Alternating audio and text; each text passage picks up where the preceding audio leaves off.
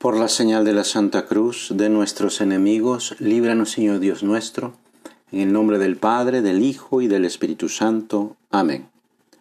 Señor mío y Dios mío, creo firmemente que estás aquí, que me ves, que me oyes. Te adoro con profunda reverencia. Te pido perdón de mis pecados y gracia para hacer con fruto este rato de oración. Madre mía Inmaculada, San José mi Padre y Señor, Ángel de mi guarda, interceded por mí. En una ocasión llegaba Jesús a Cafarnaúm y dice el Evangelio que le presentaron a un hombre enfermo, un paralítico. Como no podía caminar, unos amigos lo llevaban en una camilla. Viendo Jesús la fe que tenían esos amigos, dijo al paralítico, Ánimo, hijo, tus pecados te son perdonados. Cuánto amor nos regala el Señor, que cuando nos vamos a confesar, eso nos dice. Ahora que todavía no podemos acercarnos al sacramento, Señor, te pedimos que esto termine pronto para poder recibir la confesión, pues aunque no podemos confesarnos, podemos acercarnos a Jesús como ese hombre, mostrándole nuestros pecados como una enfermedad, que es lo que es y, que nos hace sufrir mucho. Dice San José María, ¿piensas que tus pecados son muchos que el Señor no podrá oírte? No es así, porque tiene el Señor entrañas de misericordia. Aquel enfermo no dice nada, solo está allí, en la presencia de Dios. Y Cristo, removido por esa presencia, por ese dolor del que sabe que nada merece, no tarda en reaccionar con su misericordia. Ten confianza, que perdonados te son tus pecados. ¿Tú confías en Jesús? ¿De veras crees que tus pecados te son perdonados cuando se los dices arrepentido? Bueno, pues eso pasa. Es cuestión de acercarse, por eso dice, ánimo, ten confianza en mí.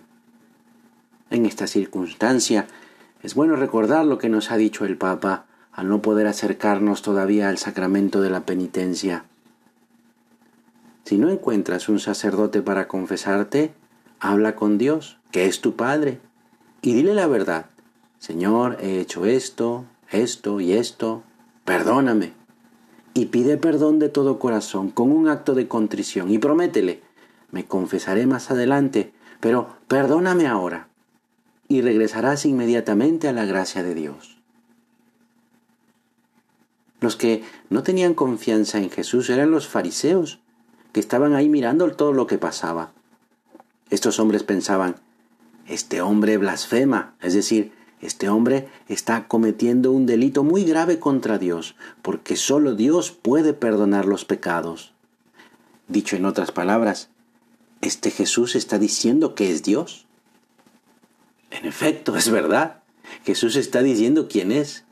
Dios el Mesías, el Salvador esperado por todos para liberarnos del pecado. Jesús, sabiendo lo que pensaban los fariseos, les dijo, ¿por qué, ¿por qué piensan mal en sus corazones? ¿Qué es más fácil decir, tus pecados te son perdonados, o decir, levántate y anda? Pues para que vean que el Hijo del Hombre tiene poder en la tierra para perdonar los pecados, entonces dice al paralítico, ponte en pie, recoge tu camilla y vete a tu casa. Aquel hombre se puso en pie y se fue a su casa. ¿Qué es más difícil? ¿Curar a un enfermo de manera milagrosa o perdonarle sus pecados? Lo más difícil es que confiemos en Jesús, porque para Dios nada es imposible. Él es el único que nos puede salvar del pecado, el único que puede curar nuestras heridas provocadas por nuestras faltas el único que nos puede enseñar a perdonar. Él es el único que puede empujarnos a servir a los demás con alegría. Él es el único que nos puede hacer santos. ¿Crees que puede hacer eso contigo? ¿Sabes quién sí lo cree? Unos personajes de los cuales no se habla casi nada, pero que son fundamentales en este milagro. Los amigos del paralítico, aquellos que cargaron la camilla y le presentaron el enfermo a Jesús. Jesús ve la fe de esos hombres. Ni le pregunta al paralítico si tiene fe. Es esa fe de los amigos quien provoca los dos milagros. el perdón de los pecados y la curación. ¿Te has puesto a pensar si hay enfermos cerca de ti? No solo enfermos físicos, enfermos del alma, personas que quizá tenemos cerca y que no se han dado cuenta de que Jesús quiere entrar en sus vidas, como ha entrado en la tuya. Que nuestra fe y confianza en la misericordia de Dios mueva el corazón de nuestro Señor para que perdone los pecados de aquellas personas y también que perdone nuestras faltas. Que nuestro Jesús nos mire, no solo diciendo, sobre todo haciendo. El cargar la camilla implica esfuerzo, pero bien lo vale si es por personas que queremos. Pues le pedimos a nuestra Madre la Virgen que nos ayude a tener un corazón arrepentido, para pedir a Jesús que perdone nuestras faltas y que nos haga mm, estar más, más dispuestos a presentar a Jesús a aquel familiar, a aquel pariente o aquellos amigos, cargándolos con la camilla de nuestra oración, de nuestra mortificación y de nuestras buenas obras. Que así sea. Te doy gracias, Dios mío, por los buenos propósitos, afectos e inspiraciones que me has comunicado en esta meditación te pido ayuda para ponerlos por obra.